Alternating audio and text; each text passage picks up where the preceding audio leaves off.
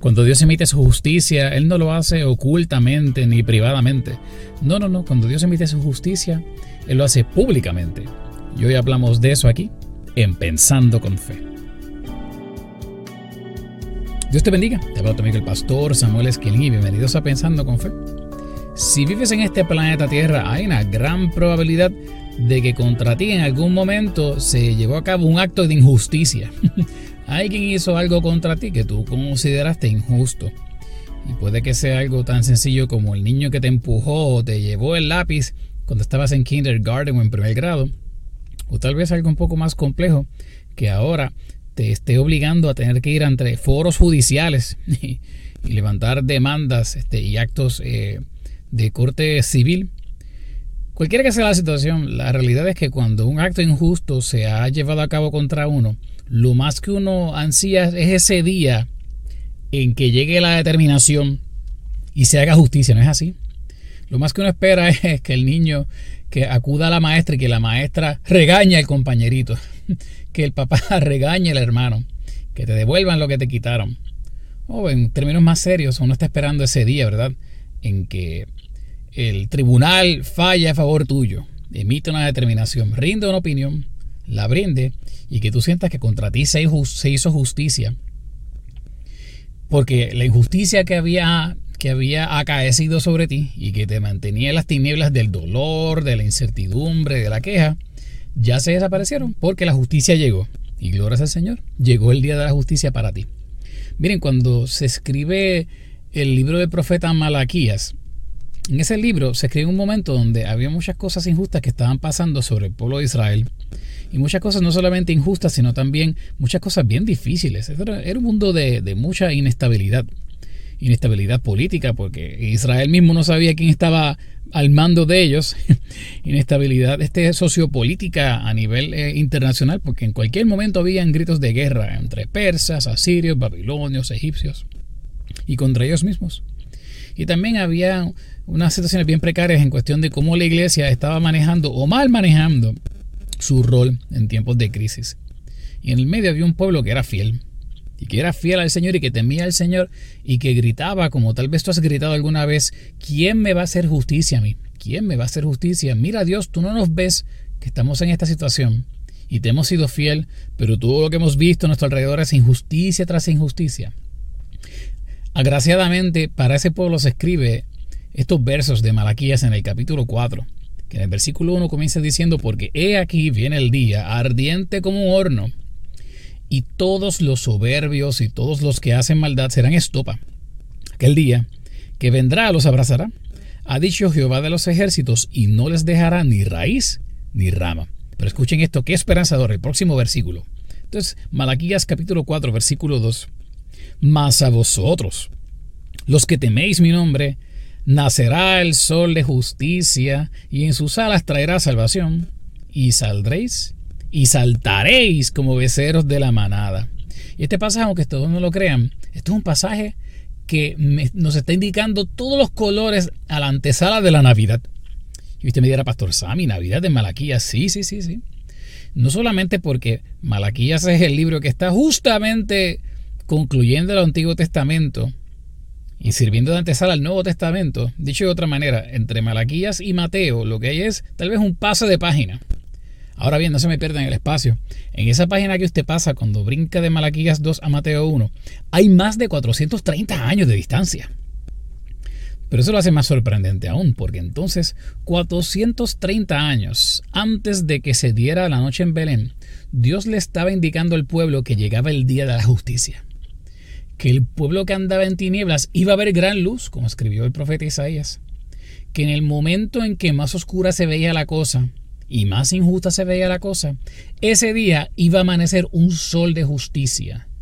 Y yo sé que este es un pasaje de Navidad, porque este pasaje que usted acaba de leer en Malaquías 4 es el pasaje que se le va a citar a Zacarías, el, no, no, no, el profeta, Zacarías el papá de Juan el Bautista. Cuando en el Evangelio según San Lucas en el capítulo 1 el ángel del Señor vendría sobre ellos a anunciarle que iban a ser aquel que iba a preparar camino para el Salvador. Y le diría a Zacarías, este es el Elías, tu hijo que viene por ahí, es el Elías del cual habla Malaquías en el capítulo 4, En el, versículo, en el versículo 4, en el versículo 5 también, Él es el Elías, el profeta que yo he enviado a preparar camino. Y el ángel hace las mismas expresiones que hace Malaquías al final de este versículo. Va a traer un mensaje que va a hacer volver el corazón de los padres hacia los hijos. O sea que hay una palabra de promesa sobre el pueblo de Israel que se estaba cocinando cientos de años antes. Y si usted me pregunta a mí, la Biblia me lo da desde el Génesis, porque desde el Génesis hay una promesa de que en algún momento el pie de la simiente iba a pisar la cabeza de la serpiente y se iba a acabar la condena de la muerte del pecado sobre los hijos de Dios. Qué increíble, ¿no es así? Ahora, ¿por qué esto es importante? Porque esa palabra fue tan esperanzadora que se quedó en la mente de todos los judíos y los que temían al Señor por una frase hermosa que usted acaba de leer conmigo.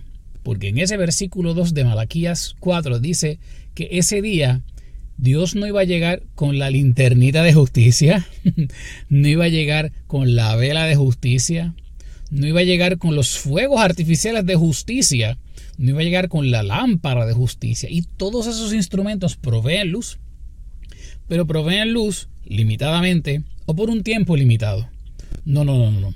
Dios iba a llegar con justicia tan públicamente como es el sol cuando amanece. ¡Wow! ¡Qué poderoso! Cuando Dios hace justicia, lo hace tan público como el sol que amanece y le amanece a justos e injustos, como dice la palabra del Señor. Cuando Dios te hace justicia, no solamente para que tú te enteres, sino para los que están alrededor tuyo también. Escúchame bien lo que te estoy diciendo. Los tribunales tienen la responsabilidad de hacer públicas sus determinaciones. Aquellos que tal vez han tenido la mala experiencia o buena experiencia de tener que andar en procedimientos judiciales y que ese día le llegó la determinación a su favor, esa orden ese papel que te llegó ponchado por la Secretaría del Tribunal, tú no fuiste la única parte que lo recibió, lo recibió también la otra parte en el pleito. Al que le fue mal también recibió la misma noticia, la misma notificación. El tribunal le publica a todas las partes cuál fue su notificación. ¿Por qué? Porque la esencia, la naturaleza de la justicia está ahí encerrada. Está puesta que es evidente que lo que se determinó es evidente para todas las partes implicadas y de hecho hasta para el público en general. Y eso es hermoso, porque entonces tú estás aquí metido en una crisis de tu familia, en una crisis de tu salud, o en una crisis económica, o una crisis del tipo que sea. Y son crisis que tú no te buscaste. Son situaciones que te llegaron de cantazo. Son esas noticias que te hacen preguntarte, pero Dios, ¿qué pasó si yo, yo hice todo bien? ¿Te has sentido así alguna vez? que te, llegó como un balde de agua fría y tú dijiste, pero si todo estaba, todo estaba bien, ¿qué pasó aquí? Pero si yo me he portado bien, ¿qué pasó aquí? Pero si yo te he servido, Dios. Y nuestra mente, nuestro corazón, empieza a correr como una montaña rusa de pensamientos, porque uno, por más creyente que uno sea, uno no puede evitar pensar que se supone que en la vida, si tú te portas bien, las cosas buenas te pasan, ¿no es así? Y sin embargo, todos los días, todos los días nos damos cuenta de que el mundo no corre así. Esto es un mundo averiado, un mundo inmerso en el pecado y que constantemente a la gente que sirve a Dios, teme a Dios y hace las cosas bien, le pasan crisis y vicisitudes. Ah, pero entonces, ¿en dónde está la esperanza? En que Dios no se queda dado ni sus hijos tampoco. ¿Y que Él hace? Él se asegura de que el hacerte saber a ti de que el día que Él venga con justicia va a ser una justicia pública. ¡Wow! El día que Dios venga en justicia a favor tuyo, todo el mundo alrededor tuyo se va a enterar. Pero eso también entonces nos pone una gran responsabilidad. Porque yo sé que te ha pasado que tú te sientas con tu pastor, con tu líder, con tu ministro, y le cuentas tu problema. Y hay situaciones en las cuales los pastores tenemos que decirle a, las vidas, mira, muévete, haz esto, haz lo otro. Haz esto que está en tus facultades y luego descansa en el Señor. Pero hay momentos en los cuales hay que decirle a la vida, no metas la mano, no pelees, no hagas esa llamada. No salgas de atrás para adelante. No abras tu boca. No te comportes como los del mundo. No dañes esta situación porque aunque no está a tu favor, este es el escenario perfecto para que Dios se levante en justicia y cuando llegue la resolución, cuando se decida a tu favor, cuando se dé lo que tú quieres, lo que tú sueñas, cuando llegue la contestación, no solamente tú, todo el mundo alrededor tuyo tendrá que concluir que esto fue Dios, que esto fue la mano de Dios, que esto fue una obra del Señor, que esto fue milagroso. Yo no he visto testimonio más grande del amor de Dios que ver a gente que no le sirve testificando. gente que tal vez no serán tan devotos cristianos como tú o como yo, pero cuando ven lo que Dios ha hecho en nuestras vidas, hasta el pecador más empedernido tiene que decir, a este Dios lo guía, a esta Dios lo protege. Esto fue la mano de Dios. Esto no tiene explicación. Oh, qué glorioso es Dios que se amanece como sol y esa luz radiante le da a todo el que esté presente y aún el que está dentro de su casa que no sale, tiene que concluir que es de mañana. Tú puedes ser la persona más arisca del mundo y vivir dentro de, de tu recámara y no salir y sin embargo el sol va a seguir saliendo, va a seguir saliendo. O tú puedes ser la persona más incrédula del mundo y como quiera cuando salgas por las puertas, el sol va a estar de mañana allí. Y así es la justicia de Dios, amados. Así es la justicia del Dios que nos ama.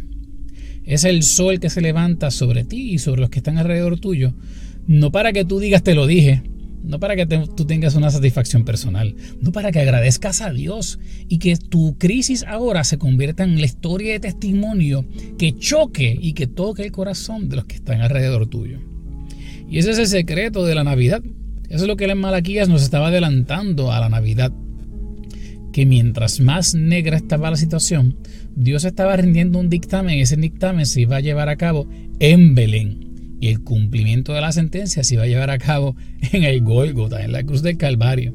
Es el mensaje de que la injusticia sobre la, la humanidad iba a cesar y la maldad que había sobre los hombres, la maldad que ellos mismos se buscaron por su pecado, la maldad que nos hemos buscado por nuestro pecado, aún eso ya no nos iba a amarrar nunca más. Había una puerta de salida y esa puerta de salida se dio en Belén, una noche entre pajas, entre vacas, entre animales, con una madre y un padre, depositando un niño al Hijo de Dios, Dios encarnado, Jesús, el Hijo del Hombre, quien vino al mundo y su llegada era el dictamen divino para que supiéramos que por nosotros, sobre nosotros, se hizo justicia. Donde tú estás, yo te invito, cierra los ojos Inclina tu rostro y dile Señor gracias, gracias porque, porque ya tú me hiciste justicia, según la palabra. Y porque el sol de justicia va a amanecer sobre mí. Y estas situaciones que ahora mismo no nos dejan a veces ni pensar ni dormir, van a cesar. La tiniebla no dura para siempre.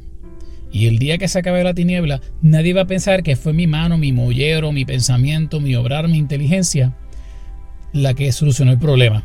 No, no fue Dios. El mundo sabrá que fuiste tú, Dios. Yo quiero que el mundo sepa que fuiste tú, Dios. Yo quiero que todas las crisis de mi vida concluyan en un milagro para que la gente sepa y entienda que fuiste tú, Dios, el que amaneció sobre mí. Amanece, oh Jehová, sobre nosotros. Amanece sobre nuestras tinieblas y haznos saber cada día que tú eres el Dios de justicia sobre aquellos que te temen. Y así oramos, en el dulce nombre de tu Hijo amado Jesús, diciendo amén y amén.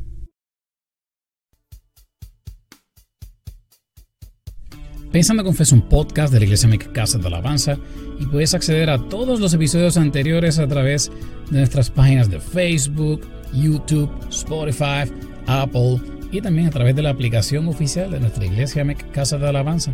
Todo totalmente gratis, pues entendemos que son herramientas que te puedan ayudar en tu caminar como creyente y sostenido por la palabra del Señor podrás crecer y caminar y madurar en el Señor, sabiendo que el sol de justicia se levanta sobre ti y cuando Él lo hace, ninguna tiniebla puede prevalecer. Aleluya. Este ha sido tu amigo el pastor Samuel Esquilín para Pensando con Fe. Dios te bendiga y hasta la próxima.